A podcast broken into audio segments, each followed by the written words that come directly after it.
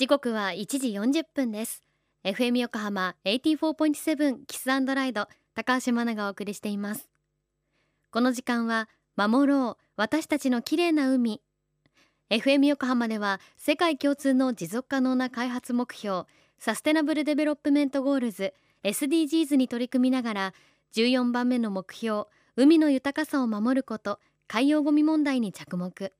海にまつわる情報を毎日お届けしています。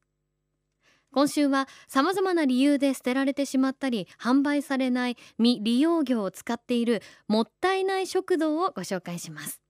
どんなお料理が出てくるのかこの方に教えていただきましょう。皆さんこんにちは。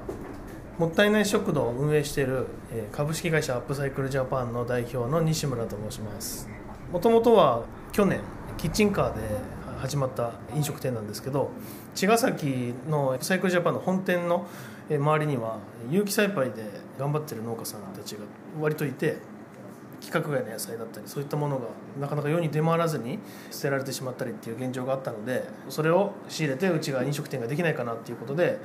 うちのお店の敷地内でもったいない食堂っていうお店をスタートしました。それがあのスタートしたきっかけなんですけど。2店舗目ですね。あの葉山のムクっていうお店が朝食を始める時にどうせやるんだったらもったいない食堂として朝食やんなよって言ってムクの板前さんとオーナーさんと相談しながら2店舗目葉山でそれも去年ですね始めたんですけどそこでは三浦半島の魚をもともと使う料亭をやってたので漁港とのつながりがあったんですね。その漁港でね取り扱われていない、えっと、競りにも出されないで捨てられてしまっている未利用魚だったり雑魚を取り扱ってみようよっていうことでたまたまその後に三浦でいい物件に出会って三浦海岸店として今年の4月にオープンしました。ここでは横須賀三浦の農家さんこれも農薬だったり化学肥料に頼らないで野菜を育てて頑張ってる方々の余剰分だったり売れ残りの分を仕入れさせてもらってるのと漁港の未利用魚実際食べられるし美味しいのに売れないから誰も知らない名前だから取れすぎてしまって価格が崩れてしまうからとっていうちょっと訳のわからない理由で捨てられてる魚を使ったメインはここは干物定食をやってます。あのもったいない食堂はそのもったいない食材を使って、えー、みんなに提供するっていうことがコンセプトではあるんですけどもう一つのコンセプトがに三里四方っていうあの江戸時代から言われてることわざなんですけど三里四方の食によれば病知らずっていうことわざの通り三里ですね。半径12キロ圏内で作られた食材を食べていれば、まあ、自分の住んでいる環境気温ですね。気候それからその土着菌って言われる菌ですね。なんかがその体にぴったりだっていうことで近くで育てられたものを食べてれば健康だよっていう昔から言われている。それが最近では地産地消っていうような言葉として変換されてあの浸透はしてるんですけど自分の飲食店の周りで取れる食材で、えー、みんながもったいない食材を使った料理ができればもっともっとフードロスの削減につながるなと、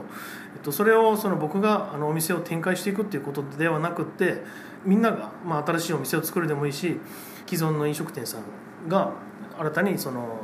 そういう食材を仕入れるでもいいし地域のもったいない食材がどんどん活用していければいいなと思ってあのもったいない食でやってみたいという人いればあのぜひご連絡ください。ぜひサポートさせてもらうんであのそういう時はご連絡ください。